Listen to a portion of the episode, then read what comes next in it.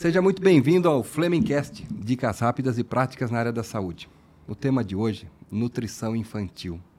Será que hoje é importante num mundo tão globalizado, com iFood, com um monte de coisa que a um clique você pode comer o que quiser? Principalmente as pequenas, nossos pequenos, nossas crianças, eu sou pai de duas crianças. Ela que é especializada em nutrição funcional, nutrição infantil, tem 23 anos de profissão, 20 que trabalha com criança e há oito anos criou o Laboratório dos Sabores, que é focado em curso para a criança aprender melhor a se desenvolver. Seja muito bem-vindo, minha amiga nutricionista Karine Scapinelli. Obrigada, eu que agradeço por essa oportunidade, porque ah. é um tema que a gente precisa realmente gritar para o mundo. Quantos pais sofrendo dentro de casa com as crianças ali na hora de comer, né? Você é mamãe Seis também, vezes não é? ao dia, 360 vezes ao ano. Você é mamãe. Sou mãe, tenho uma filha de 16 e um filho de 10. E já errei muito. Hoje, graças a Deus, a nutrição me ajuda, acerto mais. Bom, a gente não pergunta a idade por educação, né? Mas você já viu que bate 23 anos de profissão e 20 focado em crianças, né? Em nutrição. Karina, a gente percebe que, no decorrer do tempo, nesses últimos 20 anos aí que você tem de formada 23 anos, mudou muito os, os alimentos, né? Os antigos tinham uma base alimentar, ah, nos nossos avós, né? Banha de porco, etc. Depois viu uma outra geração e agora nós temos uma outra geração. Então, primeiro, você não já focou em criança nutrição ou ele veio depois por uma paixão? Conta um pouquinho como que foi. Por que, que você entrou na nutrição? E por que que depois você veio trabalhar com criança, com, né? Até tem um curso que a gente vai mostrar uma foto, né? A gente tem aqui, ó, foto dela dando aula para crianças aqui, ó. Olha lá. Depois a gente vai falar sobre essa foto, agora não. Mas o que, que levou você à nutrição e depois migrar aos pequenininhos? É, Marcelo, não tem como a gente não se preocupar diante desse comfort food, né? Tudo comfort tem food. que ser confortável, fácil, prático, pronto. E as crianças estão sofrendo muito com isso. Então, como não temer se essas futuras gerações vão ter um equilíbrio físico, mental e emocional. As três maiores doenças que estão aumentando, Parkinson, Alzheimer, o neurodesenvolvimento que já está sendo afetado. Como Sim. a gente vai se preocupar com essa geração, né? Sim. E, na verdade, é, eu entrei na nutrição pelo esporte. Eu sempre curti, então foi o que me levou a fazer nutrição. Tá. E aí, atendendo os pais, atende meu filho, e eu gostava também de trabalhar com criança. E aí, quando você pega o exame de um pai e de uma criança, você fala: peraí, quem é o pai e quem é a criança? Porque o filho está pior de saúde do que o pai. Então isso começou a cair uma ficha em mim, de opa, não é com o atleta. O atleta come de tudo, é fácil de trabalhar, mas a criança é a base, você precisa trabalhar ali logo nos primeiros anos de vida para você construir sua saúde lá na frente. Então, aí eu falo que trabalhar com criança foi de fato um chamado de ter esse olhar e virar a chavinha no consultório. Porque é, é louco da gente então ver as estatísticas, viu? Então você é começou com, bem... com, com, nutrição dos pais, né? Vamos dizer assim, o adulto. Sim. E nutrição esportiva. Aí você pegou exames que os filhos estavam piores, vamos dizer assim, do que os pais. Aí você acendeu é, uma luzinha. No consultório eu já trabalhei com é, já na área da saúde, não só no esporte, com vários é, é, buscas, né, idosos. E o interessante é que assim Uh, a nutrição funcional, que é uma base que eu gosto bastante da nutrição, porque a gente olha o todo, a gente trabalha com a genética, a gente consegue entender o que está por trás de, um, de, uma disfunção. Então, eu perguntava para esse adulto desde a fase intrauterina, então, muitos anos ali, como foi a infância. Então, você via que muitos dos pacientes estavam ali no futuro com muito de problema porque a infância não foi legal. Hum. Aí você pega, por exemplo, o IBGE, uma estatística que eles fizeram recentemente eles falam que, diante de todos os estudos que eles fizeram, nossos filhos vão viver cinco anos a menos do que os pais. Você fala, poxa, nós estamos na contramão da ciência? Toda, toda a evolução que a gente está vendo, todo esse aumento, né? A ciência e as crianças vão viver menos que os pais. Então, se nós não abrirmos um pouquinho esses olhos, né? Não despertar esse cuidado, porque a indústria está comprando a gente. Né? Nós estamos ali com uma embalagem, com um personagem lindo, maravilhoso. A hora que você abre aquele pacote, o cheiro é fantástico. Sim. E um monte de realçador de sabor. Como a criança vai gostar de um vegetal na formação de um paladar se a gente começa a apresentar isso desde pequeno? Então a gente precisa sim ter cuidado, porque o que vai vir, né? Tá. Isso é bem... Então, esses alertas dos exames, né, que você pegava o quadro clínico lá, deu a, a, essa virou essa chavinha. Você falou até que meio que foi um chamado, que você Isso tem uma aí. coisa com isso. E realmente a gente. Hoje virou propósito, né, Marcelo? É, então, é, 20 Ajudar anos, né? vidas, 20 anos. Há oito anos você criou o laboratório dos sabores. O que é o laboratório dos sabores? Já para entrar nessa parte de nutrição infantil? E foi tão interessante. É. Pode falar. Porque o Laboratório dos Sabores, quando eu montei, eu falei, eu preciso de uma psicóloga junto comigo, porque não tem como você cuidar da saúde física sem cuidar da saúde emocional. Ó, que legal. Só que assim, é... e até interessante, porque a gente conversando aqui de bastidores, Marcelo, ele me conhece há anos, né? Karina, cuidado que você vai falar, porque... Eu, eu falei, pega leve. Pega nós pais, leve. ó, vem cá, nós pais, nós fazemos o máximo, né? Claro, a E muitas vezes a gente não consegue atingir o objetivo, talvez você está se identificando aí, a gente não consegue atingir o objetivo de deixar eles equilibrados nutricionalmente, porque às vezes essa atração por alimentos não saudáveis é maior do que o nosso esforço, né? Então, a gente não sabe como lidar com isso, né, é, é, e eu conheço a Karina desde os 15, 16 anos, na época do Anchieta, ela estava na etapa do processamento de dados. É. Então, é, hoje. Não, e eu me empolgo mesmo, porque quando eu Não, montei esse. não, é, Pode falar. Quando eu montei esse grupo, eu falei pra psicóloga assim: não, eu vou falar pro pai porque assim, esse monte de açúcar vai gerar câncer de mama, porque as crianças vão ter Alzheimer, porque é o diabetes tipo 3, é o Alzheimer. E ela olhou pra mim e fez assim: Calma. Você vai espantar todo mundo Não na vai primeira ter aula. cliente Nenhum aqui no laboratório ele vai sair dali horrorizado e, É. e se sentindo mais culpado. É. E aí eu falei: tá bom, então o que, que nós vamos fazer? Vamos acolher esses pais. Isso. E a gente achava que esse curso, 80% ia ser obesidade. Nós vamos ter muitos obesos, vamos cuidar dos obesos. E, gente, você pode se identificar com isso. 80% da procura no consultório hoje é seletividade alimentar. O que está acontecendo? Que Criança que é? tendo medo de se relacionar com comida. O que, que é seletividade alimentar? Para quem está ouvindo esse termo, você que é Bom. pai e mãe, o que, que é isso? Como que a gente define o que é seletividade alimentar? Essa é uma pergunta bem interessante, porque assim, ó, existe seletividade alimentar e existe dificuldade alimentar. Então, uma criança seletiva, é, ela tem um, um leque de opções ali, come mais do que 30 alimentos, às vezes gosta mais de frutas, mas não come verduras, ou come só o pepino, o chuchu. Tem então três, quatro ali grupinhos de alimentos que ela acaba consumindo. É, agora, a seletividade alimentar extrema ou a dificuldade alimentar é aquela criança que tem um cardápio de 20 alimentos no máximo, muitas vezes a mesma cor no cardápio, aquele cardápio branco. É uma criança que às vezes deixa de comer um alimento do nada e não volta a comer aquele alimento, que vai chegando na hora da refeição ali, o momento já vai criando um pânico em casa porque ela não quer sentar na mesa, ela sempre come em outro lugar, outra refeição, ou- outro, ela não sente confortável de estar do lado da mãe que está comendo a salada, né? Às vezes a criança vai para um restaurante e não sente confortável de estar ali no restaurante.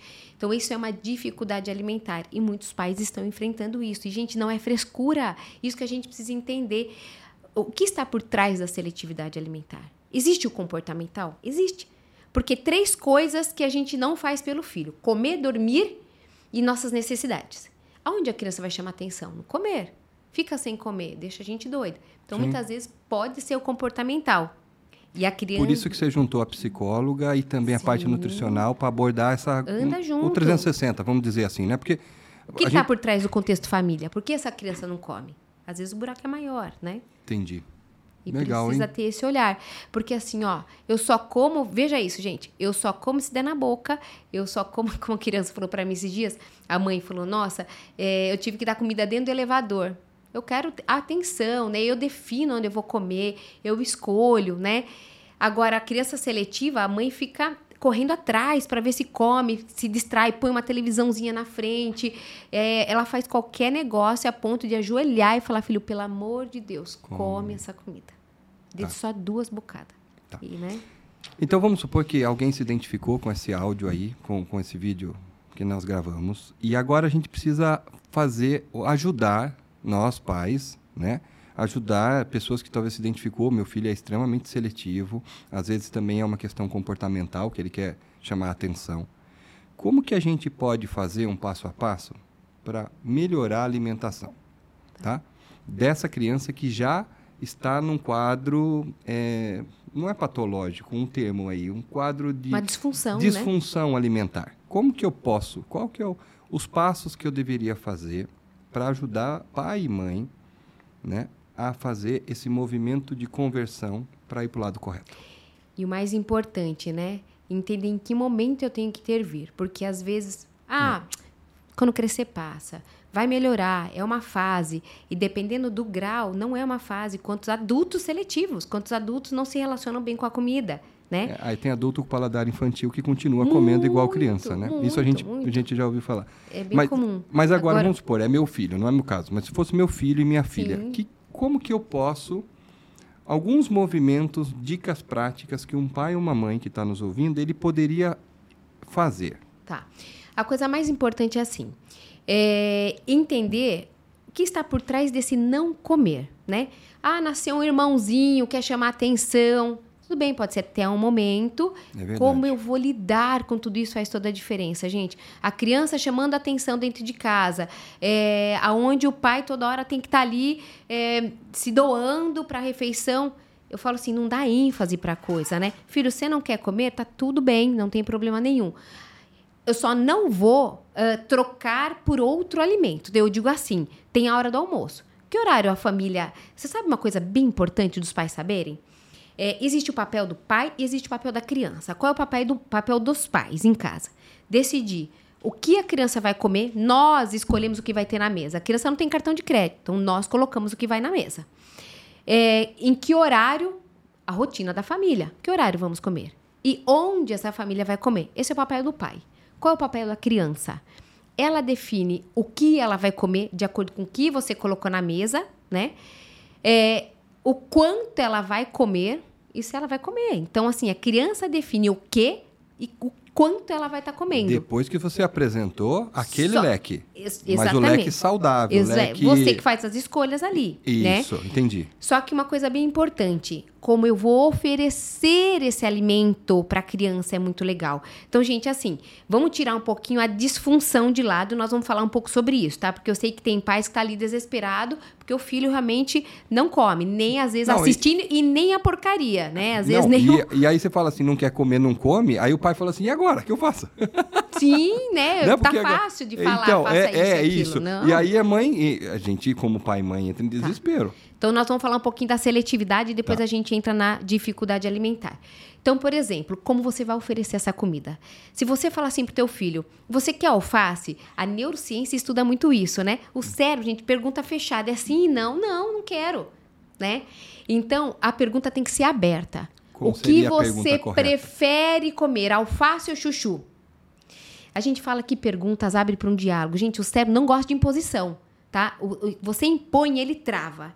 E nós estamos acostumados a não dar habilidade para o filho. A gente está sempre dando ordem. Quer comer? Põe blusa, põe cinto. É assim. É. E a é. gente precisa mudar a pergunta. Então, assim, o que, que você vai fazer para ficar seguro? Opa, vou pôr cinto de segurança. Ele tem que pensar. O que você vai fazer para o frio que está lá fora? Ah, preciso levar a blusa, né? O que você vai fazer Claro, a gente vai ensinar, mas o que você vai fazer para deixar os seus soldados fortes? Gente, passando pelo Covid, as crianças entenderam sobre cuidar do sistema imunológico, cuidar dos soldados para enfrentar a, a, as bactérias, os vírus que estão nos invadindo. Sim. Então, é um gancho. O que você vai fazer para você deixar seu soldado mais forte? Ó, quanta comida tem aqui na mesa? Então, a gente pode usar perguntas a nosso favor, tá? É, como você prefere provar? Desse jeito, desse jeito, como nós vamos fazer. Então, perguntas. É, outra coisa importante: muitas vezes a gente fala assim, o filho experimentou ali. E, e tem o, o, a forma de provar, de se relacionar. Vamos falar sobre isso também. Mas assim, o filho experimentou, a gente tá assim, gostou dessa comida? Você fala gostou? Se a criança fala gostou, meu, minha mãe vai pôr todos os dias no meu cardápio, eu vou ter que comer essa comida. Então, muitas vezes ela fala, não, não gostei. Então a gente não pergunta gostou, a gente pergunta assim: é, o que você achou da textura? Te agradou o cheiro? A carinha é bonita? Porque se ela der a característica sensual, é, as características visuais do alimento ali e achar que aquilo é legal para ela, você vai falar, hum, é uma forma de eu já colocar mais vezes no cardápio, não todos os dias, nós vamos mudar. É, mas a gente precisa tomar Entendi. cuidado com isso, né? Tá. Então, então são... em primeiro lugar, o pai põe uma mesa adequada. Ele vai ter que exercer como pai e mãe, ó, você tem que apresentar uma mesa para o seu filho de coisas saudáveis, não vai pôr coisa errada, certo? E tá leva falando. alegria para a mesa, Marcelo. Não é. leva o estresse. Não é na hora do é. almoço que nós vamos ficar brigando do jantar para a criança comer. Tá? Porque é, a briga está sempre na hora do almoço. Eu já falei sobre a importância no, nos outros cortes de refeições, tá até em negócios, né? Quando você almoça com Sim. alguém, quando você vai. E eu falei não até, digere nada, até, né? Até guerras, né? Sim. Guerras também acabavam quando chamavam dois inimigos ou duas pessoas para um almoço. Olha, vamos, vamos, vamos almoçar, conversar. Então é, é uma coisa muito sagrada o deixou, almoço. Exatamente, deixou de ser sagrado a refeição. É a hora que você vai é. dividir alguma coisa, compartilhar, se socializar. É a refeição, é isso. Então, primeiro os pais têm que pôr uma mesa adequada e aí depois dá autonomia para a criança escolher dos alimentos saudáveis, olha, chuchu, alface. Mas se eu falar para ela escolher, aqui. ela só vai comer arroz. É como a gente vai e fazer aí, como pergunta. você apresenta. Como você vai oferecer. Como você apresenta é o importante também. Você não quer é ver um exemplo prático? Como? Ó, ontem em casa aí, ontem não, esses dias que aconteceu, segunda-feira, não importa. Então a gente se essa perde semana, no tempo, né? Hoje é, é. quarta, feira a gente se perde. Então, assim, o que, que aconteceu? Nós estávamos almoçando em casa e o meu marido falou assim: eu vou oferecer pitaia pro Ícaro. Aí eu disse para ele assim: ele está assistindo, ele já tinha almoçado, ele não é fã de pitaia. Se você falar assim, Ícaro, vem comer pitaia, ele vai falar: não. Eu vou oferecer, filho, quer pitaia? Não, não, não vai deixar de jogar. Falei, vamos desafiar. Sério desafiado, gente. Criança adora isso. É. Aí eu falei assim, Ícaro, desafio que cor é essa pitaia? Aí por dentro, né? Sim. Ah, é branca, é vermelha e ficamos ali. Aí cortamos, ele viu, era branca, ele acertou. Ah, você acertou, legal. Aí eu falei, tá cheirosa? Então trabalhar o sensorial é muito legal. Ele falou, tá cheirosa. Eu falei, só falta tá gostosa. Ele lambeu. Aí ele lambeu, falou, tá boa. Às vezes tá ruim, né? Porque a pitaia é um pouco de sorte, né? É. Aí ele saiu comendo, entendeu? Então, se eu falo que a pitaia não, então, a forma com que a gente oferece, sabe? Isso faz toda a diferença. É, apresenta o alimento, dando um valor para ele. Eu amei o que você contou, mas é desafiador para a gente criar essa toda estrutura. Então, o pai é, também tem, tem que, que se criativo. treinar, né? Ele tem que Você criar. Você sabe, Marcelo, a gente o... pode depois combinar, da ah. gente deixar dicas de perguntas. Eu vou fazer isso para vocês, gente. Eu vou mandar, o Marcelo vai disponibilizar, não sei como, surgiu agora, dicas de como você envolver a criança na pergunta. Eu às vezes tenho colinha. Peraí, que que eu, como eu ajo agora? Porque se você perder tempo ali pensando na pergunta, você vai eu, acertar. Sabe o que eu acho legal? Quem está aí no YouTube tem como comentar aí embaixo e faz, contar a dificuldade que tem e que pergunta deveria ser usada. Talvez Perfeito. Por... Tá, tá. No café da manhã minha filha não come, né? Aí, o que, que eu posso fazer? Ou pergunta dicas práticas nas situações específicas. Sim. Aí, se a pessoa pode deixar o comentário e eu vou encaminhar tudo. Vamos, vamos. Ô, meu pai, é um compromisso, hein? Ó, eu vou te falar, tem vídeo que tem mais de 9 mil visualizações aqui, se fica 9 mil comentários. E sabe o que acontece? Muitas perguntas são do dia a dia. Capinelli. Aliás, ó, quem quiser também fazer comentário, ó, agora é sério, tá bom? Brincadeiras à parte. Esse é o Instagram, né? Seu, Karina, Sim, né? Sim, isso. Mas no YouTube ela Tem muita dica lá, gente. Muitas é. dicas do dia a dia. Karina Scapinelli, assim, né? Tudo junto. É. Mas sabe o tá. que acontece? Às vezes a gente... com dois L's, tá, pessoal? É.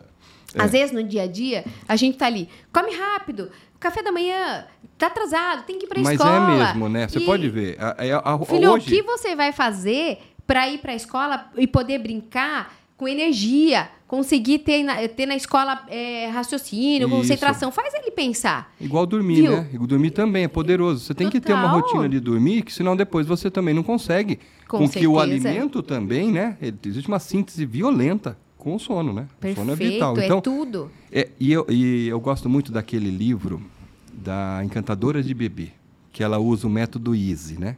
Eat, Active, Sleep, You. Né? Então, você dá comida para a criança, aí é, active, você dá atividade, então ela come, faz uma atividadezinha, está falando nenê para rotina, criar uma rotina. Depois, faz o soninho e vai cuidar de você. Às Perfeito. vezes, muita mãe vai lá e cuida da casa e esquece de tirar aquele cochilinho recém-nascido você foi mãe, você é, você é mãe, Sim, né? Falo viu? Mãe Leva o carrinho eu falo, pro banheiro, não, não tem nem tempo de ir no mãe, banheiro. É, você foi mãe que eu falo é de pequenos. É. Gente, eu, eu, eu vivi isso, eu ajudava muito a Fernanda, né? Mas mesmo assim a mulher fica esgotada. Fica. E aí. A gente precisa ter o muda o hormônio, tempo. cai cabelo, tem um monte de coisa. Então, é um processo de mãe, é um processo de paciência, né? É um Às processo... vezes a mãe chega com o problema do filho, eu falo, vamos fazer o seguinte, esquece teu filho agora, vamos cuidar de você. É. Se a gente não tá bem, como eu vou cuidar do outro? Sim. Né? Então isso é importante. É. Não tem criança que não mude frente à mudança dos pais. Primeiro eu. Coloca a máscara em você, depois você coloca na criança. É assim. Ah, em eu, casa eu vou também. até convistar, que você falou assim, dos, dos pais serem exemplo, né? Faz Sim. o teste olhando para a câmera. Ah, ela fez um ah, teste aqui. Peraí, que ela vai olhar. Não fala nada. Você vai tá. falar, pessoal. Mas faz o teste, tá? Você que é mãe ou pai agora está ouvindo. Ela fez um teste e falou assim, ó. Ela deu uma voz de comando. Você tenta fazer aí. Faz aqui. Ó, na verdade, eu vou justificar por que, que nós vamos fazer antes... essa brincadeira. É, tá bom. Tá. Mas faz aí. Porque assim, gente. Quantos pais chegam no consultório com a dor do filho, que ele não come, que isso e aquilo. E aí você vai perguntar para os pais, né? Mas você também come? Você consegue? Não, eu tenho dificuldade. Mas assim, eu o que, que você come no jantar? Eu lancho. Mas o meu filho tem a comida em casa, ele tem para comer. Então a gente fala assim para os pais: faz assim com a mão, todo mundo. Mas faz. Faz. Faz vamos mesmo. lá, vamos junto. Vale, ó, aí, faz, Agora dá. leva até o queixo. Se você colocou aqui sem pensar, ótimo, raciocinou bem. Mas normalmente que, que a gente faz? Coloca no queixo. E eu coloquei na bochecha. Então, eu faço o que eu vejo e não o que eu escuto. Isso é importante. Não adianta a gente ficar ali falando, come, come, come. Eu tinha quantos pais? Olha só, toma, tomava o shake da Herbalife, então não, a casa não tinha cheiro de comida. Olha só, a mãe não se relacionava bem com o alimento, é, mas a filha tinha que comer saudável. Nunca vai comer saudável, gente, não vai o exemplo é tão vital que eu tenho uma frase que eu falo que eu gosto muito, mas não era ligado à comida, mas tem a ver com comida também. O que você me fa faz me fala tão alto que eu não escuto o que você verbaliza. Perfeito. Perfeito. É isso, né? O que você faz me fala tão alto que eu não escuto o que você está verbalizando. Cara, essa frase. Adorei. Eu é, amo frases. Já vou. Já vai anotar. Vou, perfeito. É, chega, chega. Porque assim, quando eu ouvi, eu estava num outro contexto, eu falei, caramba, como é importante o exemplo, né? Pra e aliás, tudo somos os grandes exemplos, né? líderes, né? né? Grandes líderes, né? Começar por Jesus Cristo, né? Perfeito. Ele primeiro mostrava exemplo. Então, os pais, gente, é vital, né? Que a gente tenha e dê o exemplo. Eu vou pegar o gancho que você falou do exemplo de Jesus Cristo. Sabe uma coisa interessante? É. é que a gente fala, né? Porque os pais têm que se cuidar. Na verdade, a gente não, não, não se cuida pela dor, gente. Ah, porque assim, ah, tô com gastrite, agora tem que comer melhor. Na verdade, a gente hoje tem é, esperado doer para se cuidar. Mas a gente não, porque é, a gente cuida da dor enquanto dói. Parou de doer, eu não tenho mais que cuidar da dor. É, 90, pesquisa, hein? 90% das pessoas que infartaram não se cuidaram porque infartou. Deu um beijinho em Jesus, voltou e continuou fazendo a mesma coisa. Não mudaram o padrão não mudaram, de vida, não assim, mudaram. o comportamento? Porque o cérebro não quer lembrar do estresse. Ele tende a esquecer os problemas ruins. De então 10, eu quero voltar. 9, 90% não se cuidaram Poxa, depois de, que é infartaram. Bastante, Marcelo, por que a gente se cuida? Pais, por que você acorda todo dia? Porque você tem que estar tá bem. É isso. Jesus tinha que estar bem, porque ele tinha que cuidar de todo mundo. É o cuidado com o próximo. Missão, né? Você é a missão. É. Você tem que cuidar do seu filho. Como você deseja estar aos 80 anos de idade? Como você quer ver é. o seu filho crescer e se desenvolver? Então eu, você tem uma missão aqui nesse eu mundo. Eu cuido para viver mais tempo e poder servir os meus filhos e a quem eu amo. É eu, eu, de verdade, não é porque você fala isso não. Eu procuro fazer isso na minha vida. Eu emagreci 23 quilos, o pessoal já sabe pelas fotos, tudo. Acho que você não chegou a me conhecer assim, né, Karina? Eu vi uma você vez chegou, uma aula pelo sua. Pelo amor de Deus, gente. Que, e é uma falta gigante de amor próprio. Tinha depressão, tinha hipogonadismo, diabetes tipo 2, que eu ativei meu gene. Eu sei que você é especialista nisso. Dos oito genes é, é, da diabetes, oito, eu sou eu homozigoto em sete. Então, a hora que eu engordei, aquilo, pof, você ativou o gene. Acabou. Agora, é e, porque e, genética e ainda, não é destino. Não é destino, mas quando você provoca ela e vai lá, vem, vem, vem para fora. Só que assim, 70% do vê, meio ajuda na expressão dos genes. É isso você mesmo. já tem ali, eu faço teste genético ali, às vezes isso. você pega quanto é. polimorfismo. Só que assim. Mas isso não é condenatório, é você é, que ativa o gene não é, ou não. Um monte exatamente. de gente. Você deixa ali. suprimido. Mas... Só que você imagine, Marcelo, hum. as nossas crianças, é. tá? que tem ali um monte de polimorfismo, ok, nesse, nesse ambiente. Por isso nós estamos vendo o aumento do TEA, né, do autismo, é, do TDAH, da dislexia. Nós Sim. estamos vendo uma crescente é, problemática do neurodesenvolvimento. Você sabe que nos Estados Unidos, hoje, a cada 35 crianças, uma já é autista. Esse tipo de estatística me chamava muito a atenção quando eu comecei a estudar. Peraí, deixa eu ver criança. No Brasil, a cada 10 crianças, uma é obesa. Você vai falar, ué, Mas, que estatística é essa? Que futuro vai ter? Então, claro que todo o comportamento é alimentar, não só alimentar, essa coisa do É, sedentarismo, sociocomportamental, tudo, vamos pôr assim, né? Porque- Exatamente. É. Tá, tá gerando um prejuízo, né? Tá. O auge do neurodesenvolvimento, gente, nos três primeiros anos de vida, é onde a gente forma todas as sinapses neurológicas, onde você está no auge do desenvolvimento. Imagina essa criança que viveu dois anos numa pandemia dentro de casa.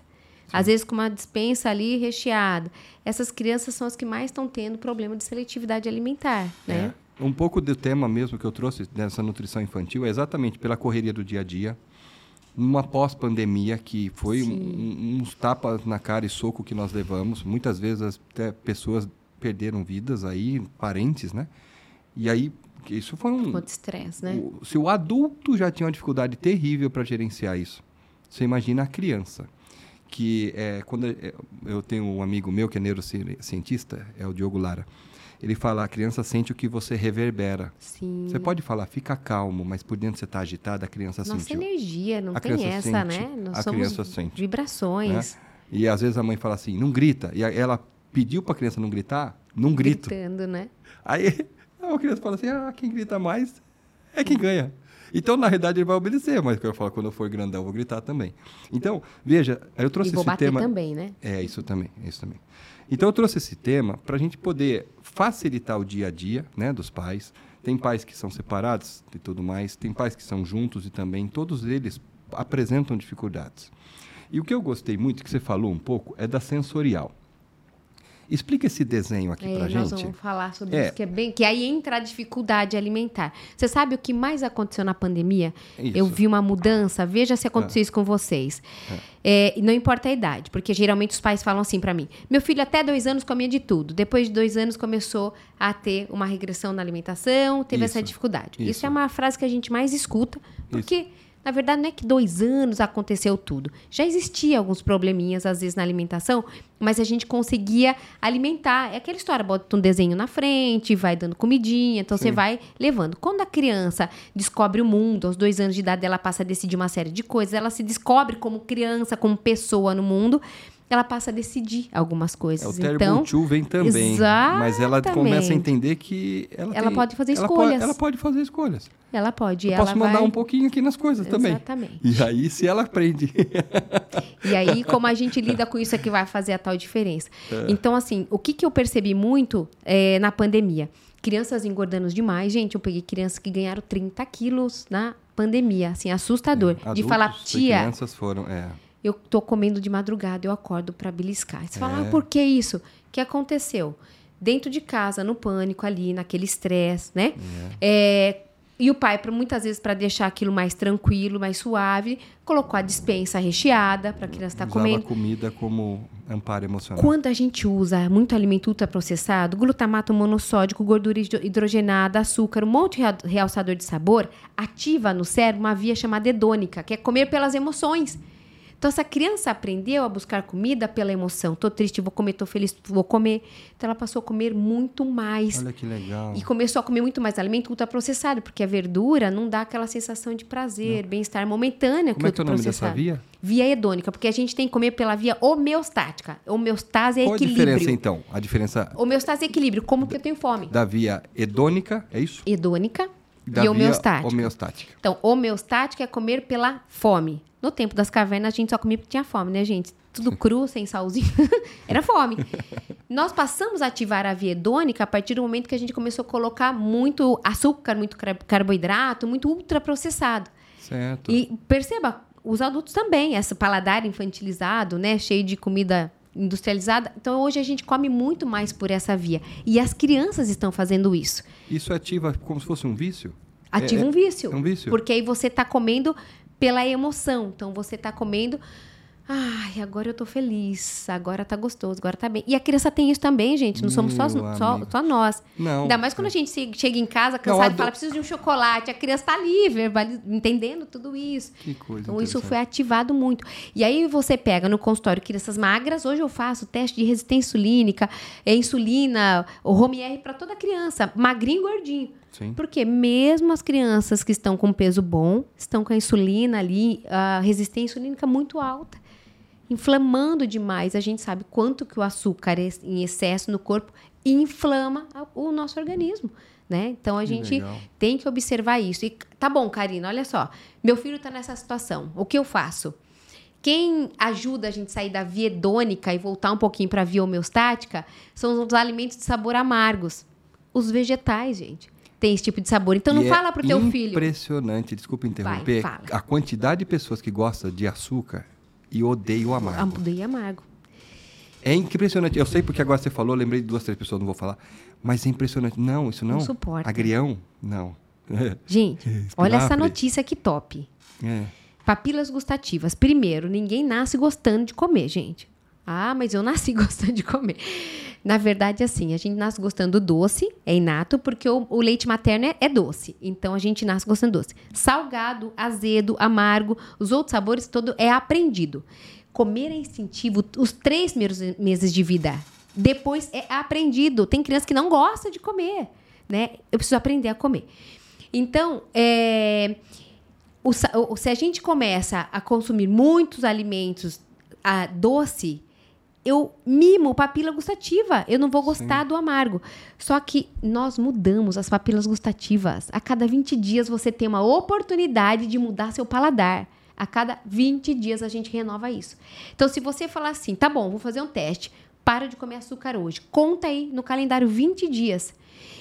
E aí você começa a colocar o alimento mais amargo. Claro, não começa pela, sei lá, chicória almeirão. Começa é, pela uma selga, um- uma fa- alface e vai treinando esse paladar. Você vai perceber que impressionante. Você vai comer o petit gâteau, você vai falar, nossa, tá doce esse negócio, né? Então eu falo muito para paciente assim, não pense em tirar, pense em colocar. Começa a colocar na vontade doce, sabe o que a gente fala o paciente fazer? Tomar um chazinho amargo. Pega um chá verde. Você não precisa nem tomar o chá inteiro. Você pega o chá verde e coloca um pouquinho na papila gustativa. Porque o amargo pro cé- O doce é sobrevivência, né? No Tá. tempo das cavernas, o carboidrato, você tem energia para correr. Não vai comer alface para fugir de um leão, né? Come uma raiz, né? Come um... Agora, o amargo pode ser veneno. Então, por isso que o cérebro tende a não gostar muito do amargo. Sim. Mas a gente sabe já o que é amargo e que pode ser consumido. Não gosta de amargo? Pega uma berinjela, põe com uma uva passa. Vai tentando mudar. É a história de tirar o açúcar do café. Vai devagar. Quando eu tirei o açúcar do café, eu, eu conheci Quanto tempo você levou universo. para tirar o açúcar do café? Na realidade, eu falei assim: eu, tem uma pessoa que era especialista em café, que eu conhecia, Uhum. e ela falou assim: ó, quando você aprender a qualidade diferente de café, porque em café tudo era igual. Meu Deus do céu. Olha, eu tenho um café Bourbon, café Bourbon amarelo. Meu Deus do céu, que café lindo. Você moe na hora. Agora você fala, sabe, né? O "Meu, sabor de um que- café. mas- mas eu, eu prefiro não gastar com 10 café comum e tomar um daquele, porque a qualidade do, do café, eu nunca imaginei. Tem vários É tipos de bourbon. O bourbon amarelo é o meu predileto, Tem tá? gente que consegue, gente, um mês, tem gente que leva três meses, depende Mas muito. é que eu, eu sou assim. sabor é genético também. ser- Ah, é verdade. A gente faz o teste, Teste lá lá. de. Tem de gente que não tolera amargo, não é, vai. de predisposição É. para isso mesmo. Para sabor. E o que, que a gente fala? Como genética não é destino, né, gente? A gente pode se adaptar. É, nós vamos treinando esse paladar. Vocês sabiam que a gente não sente sabor na língua? Você fala, opa. Como assim? O ápice, a ponta da língua não é o doce? E, a lateral é não é, sei o quê? Na verdade, a gente sente sabor, a gente capta sabores em toda a região da língua, mas tem pontos que captam mais determinados sabores. Isso. A língua capta o sabor. Quem sente, processa e devolve é o cérebro. Por que, que a galera Ah, que, sim. que pegava o Covid e perdia o paladar? Afetava o cérebro. Então eu falo isso para as crianças. a eu língua estava ensino. sentindo a mesma coisa. Eu É o ensino. cérebro que não, hipocampo, acho que era. Não Então, que é. ó- olha a dica. O pai quer que a criança coma. Se comeu, deu certo. Se não comeu, parece que não deu certo. Não, gente. Coloca pra mim, Marcelo, a escalada do comer. Deixa eu mostrar isso pros É, pais, que é bem daí, legal. Achei bem legal. Acho que é o último que você me mandou. essa aqui não, essa aqui. Isso. Olha só, gente. Ó. Para criança aprender a comer, primeiro que comer tem que ter conforto, tá? Você não tá confortável. Primeira vez, se você gosta de comida japonesa, que você comeu a comida japonesa, foi confortável? Você curte, não, Marcelo? a primeira vez não, mas depois hoje eu sou apaixonado. Isso. Mas no Aquele começo. peixe cru cresceu na boca, Não, né? e o meu irmão também. Falava, eu prefiro uma picanha comer peixe cru hoje, meu irmão. Pergunta pra ele um É salmãozinho isso. cru. Então, essa experiência da gente É. aprender a comida japonesa é a mesma que a criança passa. Primeiro, você não tolera. Olha o cheiro de peixe. Eu ofereci pro Henrique, o Henrique Como? tem 5 anos. Ele falou, É. não. Ele olhou assim, viu assim. O que, que é esse negócio, né? Essa textura, esse cheiro, essa aparência. É, então, eu preciso ter conforto. Não é confortável comer, eu não vou comer, né? Então, observa se o teu filho, em que fase ele tá. Então, ele tolera estar perto do alimento? Então, eu tô comendo, ele tá... Ele não gosta da alface, mas tudo bem ele estar perto da alface comendo. Porque quem tem dificuldade alimentar não tolera. Ele interage com a comida? Se você pedir para ele lavar, para ele picar, para ele te ajudar ali, ele conseguiria interagir com esse alimento? Ele cheira a comida, né? Ele tem essa facilidade de estar ali cheirando. Ele toca com as mãos, porque às vezes a criança toca com a comida com garfo. Sim. Olha essa história que legal. Uma criança que com três anos, dois aninhos, dois e meio, parou de comer tudo. Mas sempre foi de comer. Não, gente, tinha um problema, porque ela só comia dado na boquinha dela. Então ela não conseguia pegar no alimento, ela não conseguia tocar no alimento. Até num churrasco, o franguinho tinha que estar espetado no garfinho, mas ela conseguia comer. Mas ela já tinha uma dificuldade sensorial e nunca foi observada Quero toque. que era o toque. Ela não conseguia tocar. Só que mãos, pés e boca é onde mais a gente tem o sensorial. Desconfortável para a mão, para o pé, imagine para a boca.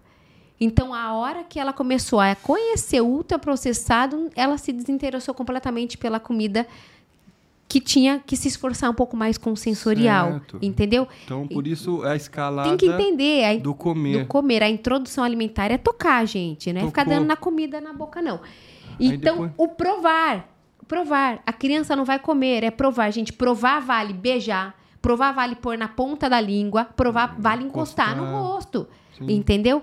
Pra depois comer. E como eu vou comer? Mordidinha de formiguinha, lambidinha de sapo e depois mordida de leão.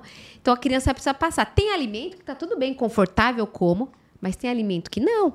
Então eu vou precisar passar por todas as etapas com aquele alimento, tá? Então isso é bem importante da gente ter conhecimento. E aí você fez isso na prática. Você faz isso, na prática Isso. com a equipe. Olha, olha Aqui. só.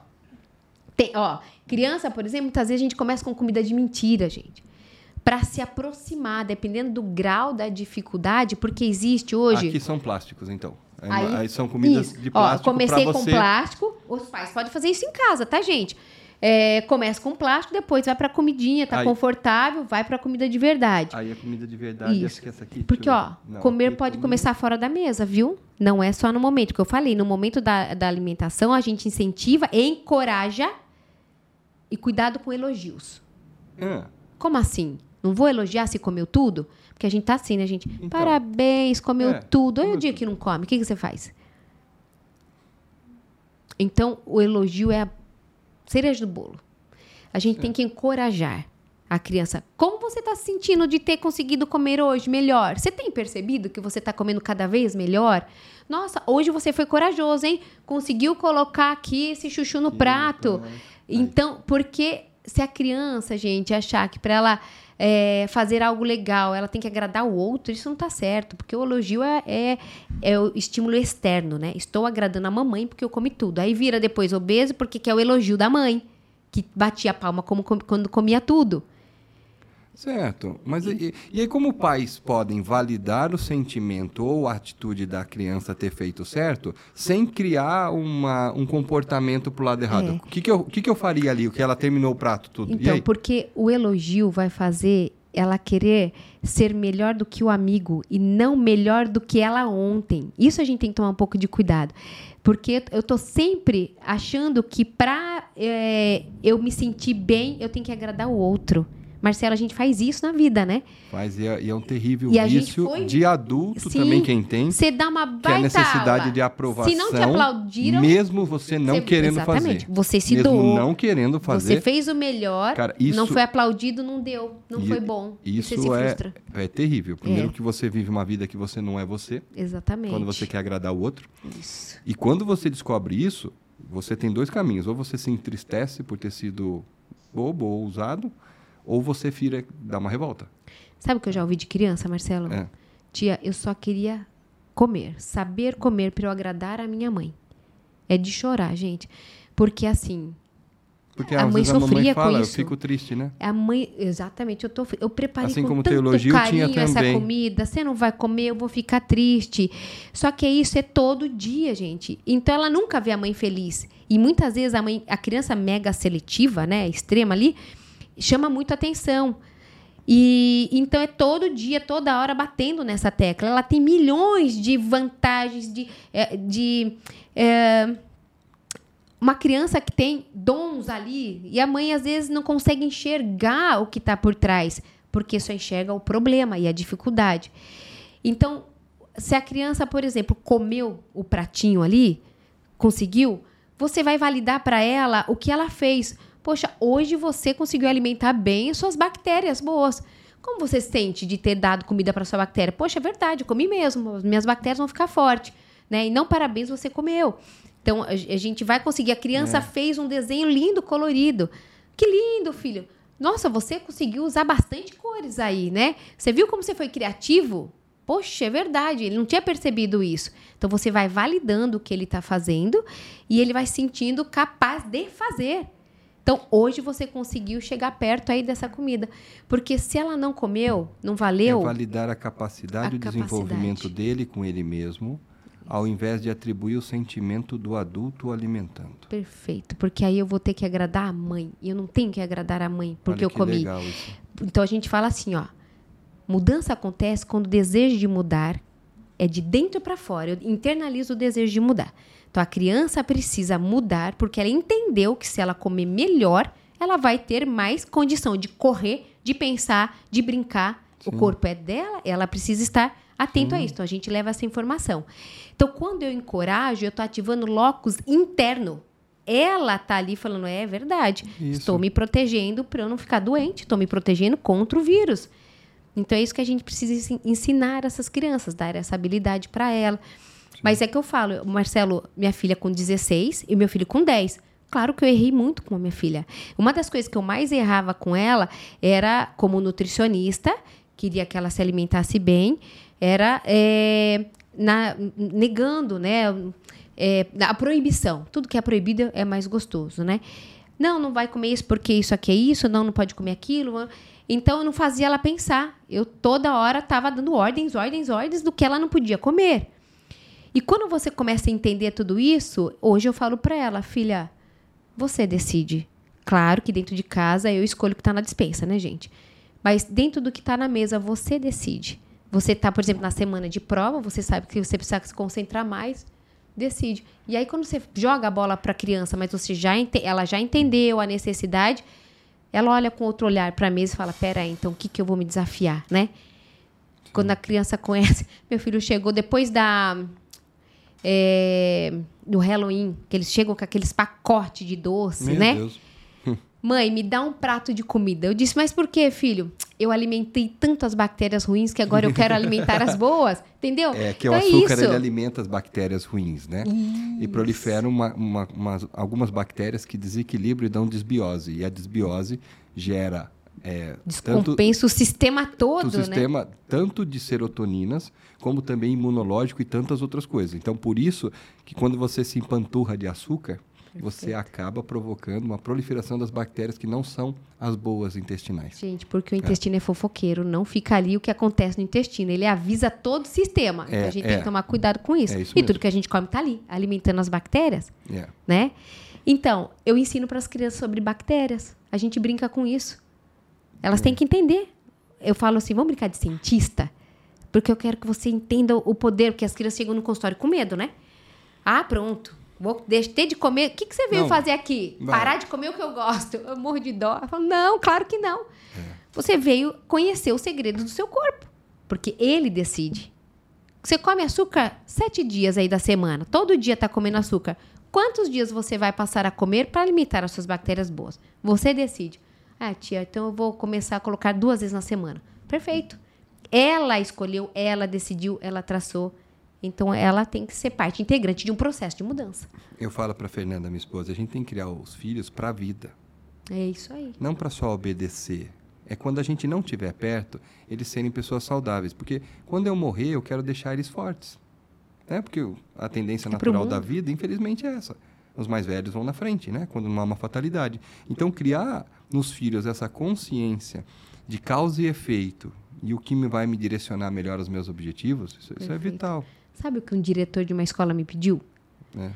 Ó, é possível você dar aula para a turma do ensino médio, porque eles vão para vão para prestar vestibular, vão para faculdade, vão morar fora de casa e a gente vê a mudança da saúde, né? Porque o iFood, Não, porque muito saiu iFood, também de quem cuidava, que às vezes os pais, né? Ou porque da não casa sabe dos nem pais. passar um pão com manteiga, gente. O pai tá fazendo tudo Eu vou ali. contar pra vocês, eu não sei se eu devia, Ah. mas tudo bem.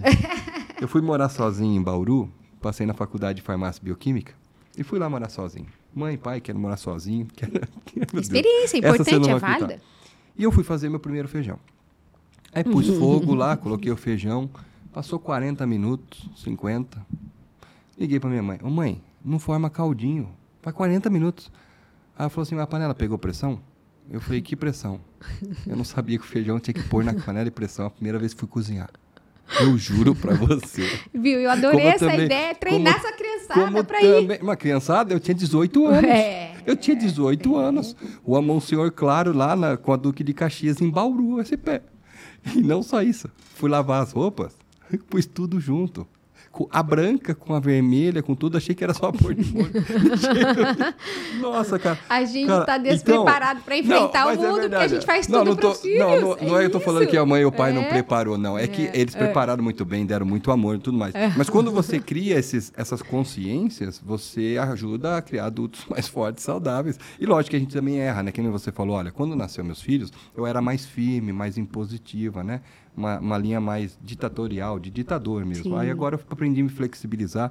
E, e essa flexibilidade cria mais cumplicidade, né, Karine? Mais entrega e Sim. transformação, não é verdade? Isso é fundamental, né? É, a relação de E tem muitos psicólogos, gente, hoje essas redes sociais têm nos ajudado demais. É. Eu falo que para educar você tem que estudar também. Então, É. às vezes, você precisa seguir algum profissional, porque você vai ter essas É. dicas, isso é importante. É, mas o. Eu até, eu- eu- a gente pensa tanta coisa, né? Me É, não, é fugiu que o que, você eu tava falar, falando não, aqui. você ia falar de seguir os profissionais, porque a gente também não nasce sabendo. Eu faço isso também. Quando eu tenho Ah, um problema específico, é, eu tenho um problema específico, eu procuro alguém que é melhor do que eu e bem sucedido em resultado para eu fazer. Então, por exemplo, vamos supor que eu quero guardar dinheiro. E aí eu procuro alguém bem mais sucedido do que eu naquele setor e que tem resultado para eu copiar alguns passos e ver se isso encaixa em mim. Sim. Então eu faço isso o tempo todo. Eu aprendi isso na minha vida. Então, Mas exemplo- os pais hoje, não sei se É. você vê isso, eles são muito protetores, super protetores. Exato. A criança hoje não entra na cozinha, Marcelo, porque o pai tem medo de se cortar. Isso. Então, é claro, tem muitos é, fatores que preocupam, mas ao invés de ensinar, eu proíbo de entrar. Isso. E aí Hoje cria- tá pior do que eu- na sua época. Se na Sim. sua época você não sabia cozinhar o feijão, as crianças hoje estão cada vez mais difíceis. É, Porque então. muitas vezes nem os pais estão na cozinha ali eh, preparando. Né? Exatamente. E aí fica. Eu não tenho neurônio de espelho, né? O neurônio de espelho. Quer ver uma coisa? Ah, primeiro eu vou alimentar o filho na introdução alimentar, né? Eu tenho que dar papinha para a criança, depois eu vou comer. Vai fazer uma aula de jump sem um professor na tua frente. A criança precisa te ver comendo, ela precisa saber como que come. É. Então a gente precisa estar junto ali na mesa, Ah. né? Não eu como primeiro, depois você come. É. Não, vamos comer juntos. E tá alguns lá. pais veem que, que pais que moram juntos, né, pai e mãe, Eh, ou né, as pessoas que moram juntos, os, os companheiros. E às vezes para a criança comer, separa ele num cômodo, né? E outro, ah, você cuida de um filho, eu cuido de outro. Você até tem uma certa medida de bem sucedido por um tempo, mas o legal é estar a família inteira a sentada curto prazo, mas reunido. e a longo? Como você Então, quer isso? eu percebo nisso. Eu percebo que alguns têm mais sucesso quando separam. Peraí, eu já vou. Mas aquela integração de mesa, Qual é o sucesso que ela deseja, né? A Acho longo que essa prazo é a pergunta que o pai tem que fazer. prazo? Porque quer ver uma coisa legal que você falou? Chantagem. Gente, às vezes a gente nem percebe, mas nós estamos o dia inteiro chantageando o filho. É, é. Se você comer, você vai ganhar sobremesa.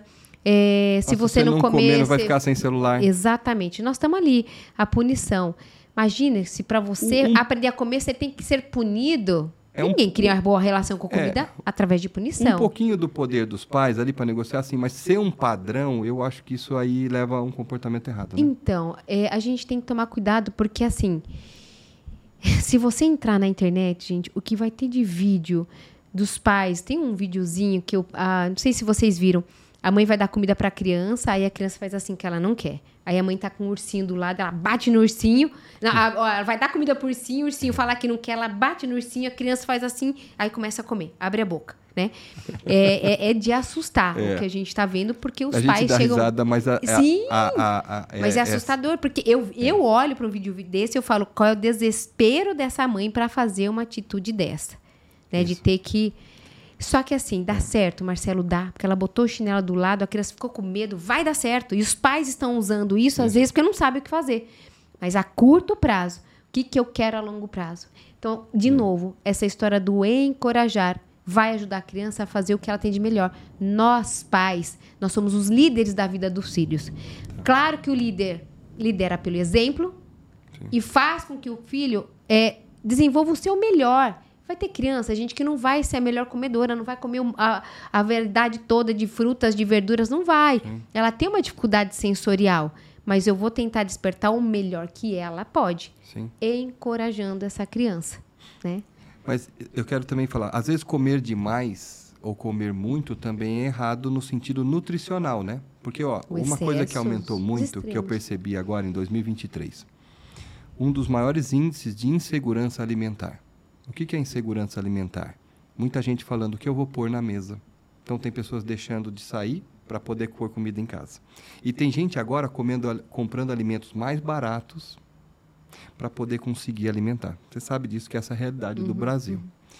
Como que a gente pode, para essa pessoa que tem mais dificuldade eh, financeira, poder se alimentar corretamente? Porque a gente sabe que é a realidade do Brasil. E a internet dá esse poder de você chegar à classe A, B, C, D e E. E as pessoas mesmo. Então, aquela pessoa que tem o dinheiro contadinho, que o arroz. E a indústria vem com isso, né? Sigo- Os ultraprocessados com Como é que um eu custo. faço para alimentar a criança e não deixar? Ó, então, como que, que você aborda aí também Uma coisa caso? muito importante. Claro que a gente dá dica para os pacientes, né? Então, por exemplo, vai na feira. A feira tem um preço melhor. E vai no fim da feira. Você pega a promoção. O cara tá ali querendo desovar o que ele tem. Ó, dica Então, 1, você vai no fim da consegue- feira e pega promoções. E você já aproveita ali o que, que tem. Outra coisa. Muita gente, às vezes, tem um cantinho em casa, Marcelo. Eu tenho pacientes que plantam em vaso. Às vezes você pode colocar alguma coisinha se você tem ali. Eu tenho uma hortinha em casa, Ó, eu uma hortinha gosto. desse tamanhozinho dessa mesa, você faz milagres Faz. em casa, mesmo no apartamento. Faz eu tenho milagre. uma pequena, pequena, daqui aí onde você está, menos que essa mesa, metade dessa mesa. Você nasce muito, a nossa terra é muito fazer. abençoada. É, é, a verdade. gente mora num país abençoado, abençoado. rico, mas a gente não usa isso, É. né? A minha funcionária em casa, é, a minha empregada lá, ela, ela tem os vasos, ela fala, eu dou para os vizinhos. Então, às vezes é Então, isso, você tem que plantar. Também é coisas. uma ideia muito boa. E a gente precisa também valorizar um pouquinho o que é nosso, tá? Porque assim, ah, mas tudo que é de regime dieta é caro. Vai comprar, sei lá, um pão sem glúten, um não sei o quê, é tudo caro. A indústria, até orgânico, é tudo muito caro, sim. É, o pro produtor não é, né? Sai para ele uma venda barata, mas chegou no supermercado, aquilo explode de valor. Então, gente, tem um monte de gente cultivando em casa. Eu pago dois reais num pé de alface orgânica do meu vizinho, que ele planta, que tá ali. Olha Entendeu? legal. Então, às vezes, veja se Dicas volta. na comunidade. Se você tem, você tá valorizando o pequeno produtor, né? E você tá incentivando e você tá consumindo E mais até barato. dá para ensinar o filho e a filha. E leva o filho e a filha para colher. não, e para colher ou para plantar em casa. Olha, vamos plantar aqui nossa alfacinha, nossa coisa. Perfeito, Marcelo. Tudo que eu construo, eu quero ver como fica. Desde Isso. uma receita a uma Olha, cresceu, alface. aí, é, pode Cresceu, ser usado né? isso. Fruta Então da estação ou coisa da coisa estação, cara. né? Nosso- Mandioca. Come lá mandioca no café Olha, da manhã. gente, ma- o carboidrato de excelente qualidade, né? Perfeito, mandioca. as raízes, né? mandioca, Raízes no é. geral, batata doce. Então a gente precisa buscar esses alimentos. E outra, é, alimentos da época são mais baratos, menos agrotóxicos. Então o que, que é da época? Eu não vou comprar nectarina agora, vou pagar uma fortuna nela. Né? Agora eu vou começar a comprar as frutas que estão em Da época, estação. da estação. E nisso, gente, nós vamos variando. A, a- a gente tem monotonia, né? Sempre comendo a mesma coisa. Sim, Se Deus colocou sazonalidade, é porque a gente precisa variar, não comer o mesmo alimento. é. Então tem um monte de dicas e estratégias que a gente pode fazer, porque o barato pode sair caro, né, Marcelo? Quanto vai Então, custar a saúde depois é, também? então, a longo prazo a gente Sim. percebe nisso. E, Comprar isso- granel, tem tantas lojinhas que vendem com preço melhor, É. né? Algumas coisas ali. Às vezes você vai. ah, tem, tem lugares que tem rotatividade, o, o alimento não fica parado. Então, Sim. você pode buscar desses lugares, às vezes, para você também estar conseguindo comprar alguns alimentos mais saudáveis, né? Que legal essas É. ideias, hein? a gente acha desculpa para tudo, né? Às vezes a gente começa. é, ah, mas eu não tenho tempo de cozinhar. Eu, a, a coisa que a gente mais escuta, mas eu não tenho tempo, eu não tenho tempo. Eu falo, se achar alguém com tempo, traga, que eu tô querendo conhecer alguém que tem tempo para fazer as coisas. Tempo é prioridade. É prioridade. É Né? isso. É, tem um pedaço da Bíblia que fala que você comprar tempo, né? Com, comprar tempo vem a ideia de você se abster de algo. né? Sim. Acho que não foi da Bíblia que eu ouvi esse texto, mas eu aprendi que a pessoa precisa comprar tempo. Comprar, você tem que dar o dinheiro ou dar a sua mão de obra e ter algo em troca. Então você tem que abster de algo. Então, tempo é prioridade. Aliás, o livro Sete Hábitos das Pessoas Altamente Eficazes fala primeiro o mais importante.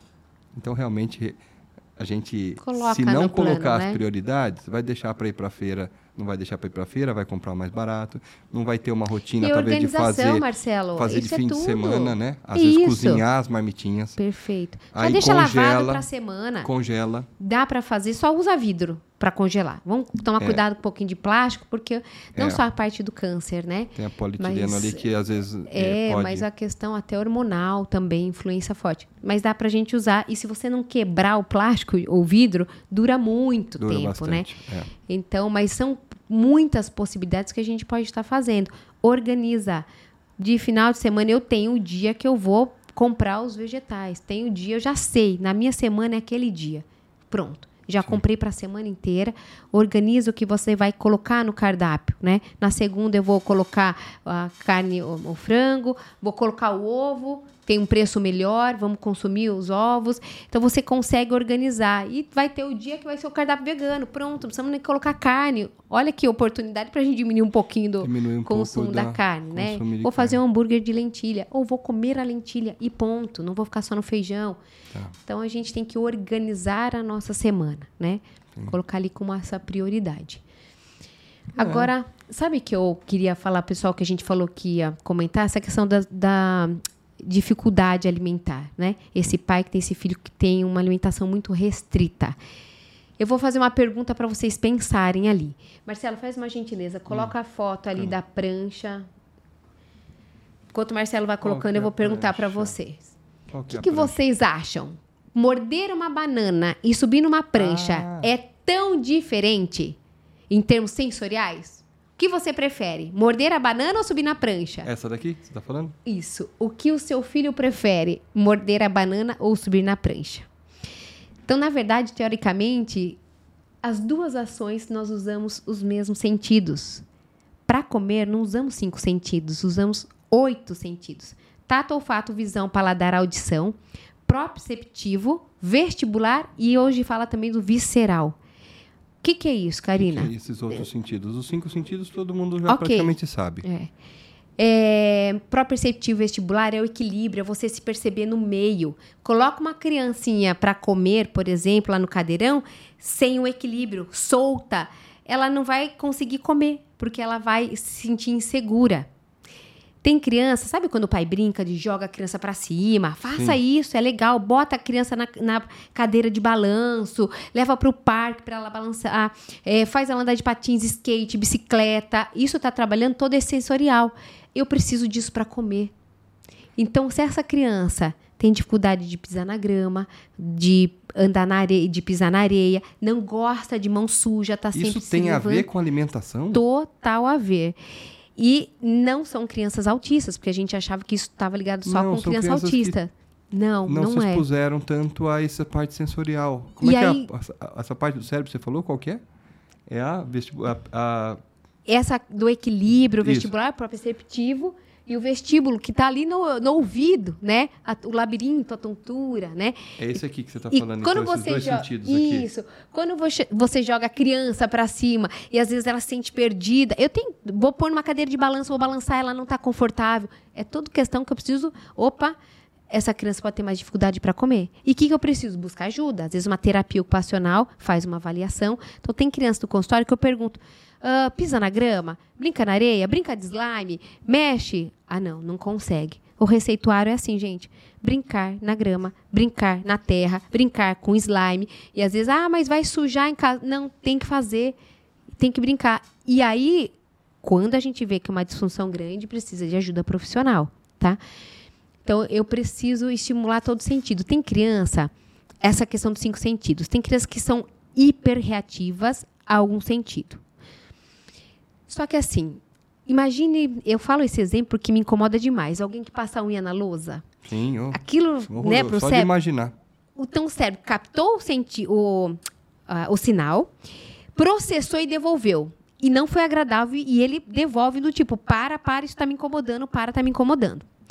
Quando uma criança coloca um alimento na boca, o sensorial está ali, processando. É ruim, é ruim, mas tá bom, me conforta. Então, o cérebro se entra num conforto e tolera. Muitas crianças não entram nesse conforto. Então, tem a criança que é hiperolfativa, meu filho é hiperolfativo. Ele é assim, mãe, que cheiro é esse? Nossa, você tá sentindo? Ninguém tá sentindo, ele é o único que tá sentindo o cheiro. Então, ele é hiperolfativo. Eu não vou fazer um brócolis de tampa aberta, a casa inteira cheirar brócolis, que pode incomodar ele na hora de comer. Eu vou pôr, às vezes, no meio de uma carninha, porque vai ter ali o- cheirinho da carninha, então é um jeito. Seu filho é hiperolfativo não gosta de brócolis, talvez a maneira de você apresentar para ele é desta forma, tá? Certo. É, mas tem o hiperolfativo que o cérebro vai captar o estímulo, vai processar e não vai ficar confortável. Aí você vai num restaurante, sei lá, japonês, chinês, chinês, vamos pensar no chinês. Você entra aquele cheiro de fritura.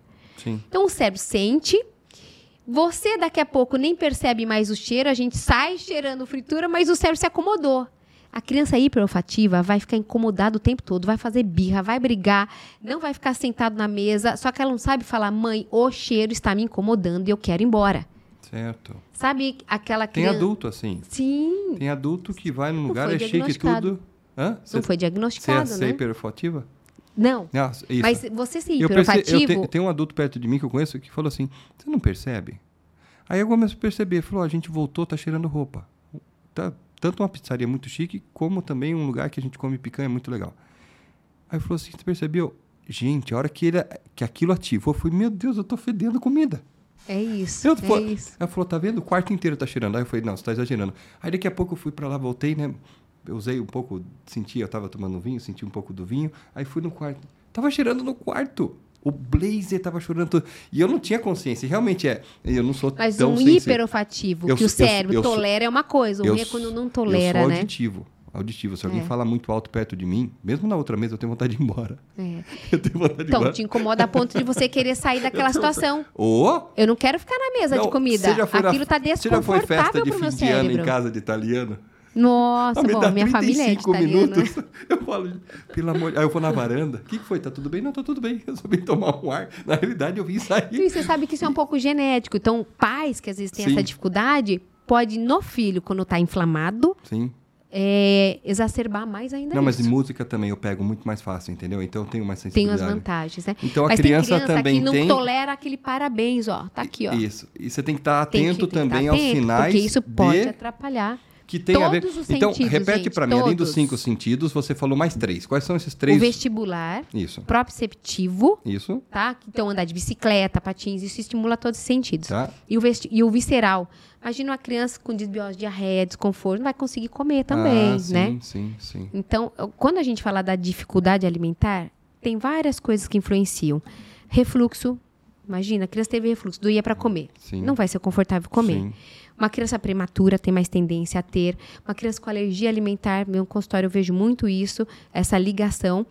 É, criança com desbiose. Então, a questão fisiológica não é só comportamental. Então, fisiológico, eu tenho que arrumar o sistema. Sim. Pode ser motor oral, uma criança que tem flacidez de bochecha, mordida cruzada, não come coisa crocante, não come o duro. Isso é desconfortável. Certo. Então, eu preciso, o, o dentista, o mafono tem que avaliar isso, né? E essa questão sensorial é muito comum, problema de integração sensorial, está crescendo demais, né? Então, a gente precisa ficar atento a todos esses aspectos para a gente trabalhar na, na disfunção. Onde está o problema? Vamos corrigir? Aí essa criança passa a ter mais conforto para comer e consegue ali ampliar o seu cardápio dentro das suas capacidades, né? Isso é uma coisa bem legal. E o paladar também é interessante. Ó, a gente pode passar horas falando, né? Não, eu tô pensando aqui, a gente bateu papo É. sobre nutrição infantil e olha quão abrangente que é, tanto o aspecto sensorial, como comportamental dos pais, como também é, o que a criança come ou não vai ativar ou não gene, né? Essa questão do Covid, formação de paladar, essa escala, né, que você mencionou, a escala do comer, né? Sim, vamos respeitar isso, É, né? Então, é, é muito legal quando a gente tem papo enriquecedor assim e saber que a gente criar os nossos filhos, né, para a vida, né, para tomar boas decisões, para ter consciência também disso. E nós também pais, né, darmos o exemplo, aquele exemplo que você fez assim da mão, né? Se a pessoa fez mesmo, vai ver que vai em Que eu sou direção, espelho, né? é, eu que é faço espelho. o que vejo Tá e não bom. escuto. É isso. Karina, além das perguntas que você prometeu responder, que vocês colocarem nas interações aí do YouTube, quem quiser te achar para poder passar, ou se identificou que às vezes o filho ou a filha passa por isso, ou a pessoa adulto mesmo, fala, viu, eu tenho paladar infantil, talvez é por isso que eu não consigo emagrecer, eu não consigo atingir meus objetivos. Como é que elas fazem para te achar? Como é que é o melhor canal para te achar? Olha, é, eu deveria dar o telefone do meu consultório, mas como a gente tem tudo marcado, deixa eu pegar aqui, que eu não sei decorar o meu número. mas pode mandar um direct para mim pelo meu Instagram. Eu pego e Passo o ponho... contato do, do consultório. Vou pegar aqui, gente. Vou pegar, Tá. porque eu vou deixar aqui para vocês, porque fica mais fácil. Enquanto isso, como quem que é seu de ajuda. Instagram oficial? Arroba Karina Karina Scapinelli, com com dois S mudo. L's e... Pode mandar direct também? Você consegue Pode. responder? Pode. Às vezes a gente não dá conta de responder na hora, mas eu respondo. Gente, fique tranquilo. Então, tá? vocês que precisarem, aí pode assim, enviar um direct, enquanto ela vai pegar o E telefone tem muitas receitas ali, gente. Ó, eu, eu sempre posto receita assim, fácil. Aquela coisa de dois minutos. Ninguém tem tempo, a gente entende Então, isso. Sou mãe, sou profissional. Tem que lá, ser coisa dicas rápida. de lanche, né? Tem Dicas... dicas de lanche para escolas. Tem um monte de coisa falando sobre a seletividade alimentar. Tem muita coisa bacana aí para vocês fazerem, viu? Para os filhos fazerem. Tem receitas É. que não vai no fogo, que a criança pode fazer em dois minutos. Ó, telefone do consultório é 9 96310021 para quem precisar de ajuda. DDD 11, tá? Nós Isso. estamos em Jundiaí SP, tá bom? Isso. DDD 11. 9 É. 96310021. Ó, decorei. Pessoal, esse foi o Flamingcast de hoje, Nutrição Infantil. Muito obrigado, Karine Scapinelli. Um beijo no coração de vocês e até a próxima. Obrigada, eu que agradeço.